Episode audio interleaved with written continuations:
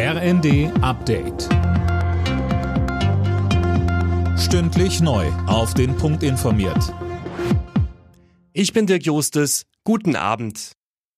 Schlappe für Frankreichs Präsident Macron. Bei der entscheidenden Runde der Parlamentswahl verliert sein Wählerbündnis nach den ersten Hochrechnungen die absolute Mehrheit. Anne Brauer. Das heißt, für Macron wird es wohl deutlich schwieriger, seine Pläne durchzubringen. Er wird künftig auf Stimmen der anderen Parteien angewiesen sein. Das neu gegründete linksgrüne Bündnis wird wohl die konservativen Republikaner als größte Oppositionsfraktion ablösen.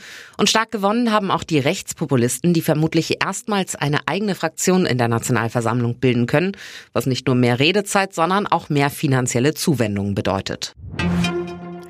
Wegen des Waldbrandes sind im brandenburgischen Treuenbrietzen drei Ortsteile evakuiert worden. Rund 600 Bewohnerinnen und Bewohner wurden vorübergehend aus ihren Häusern vertrieben.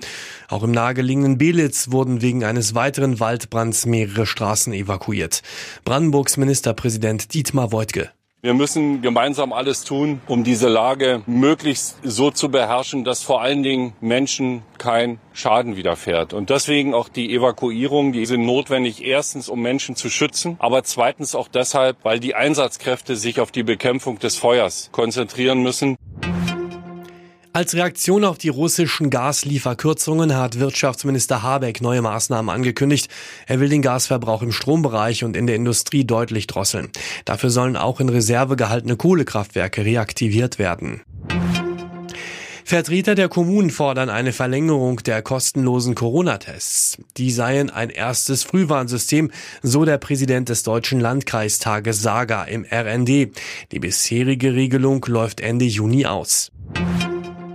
Weltmeister Max Verstappen hat den Formel 1 Grand Prix im kanadischen Montreal gewonnen.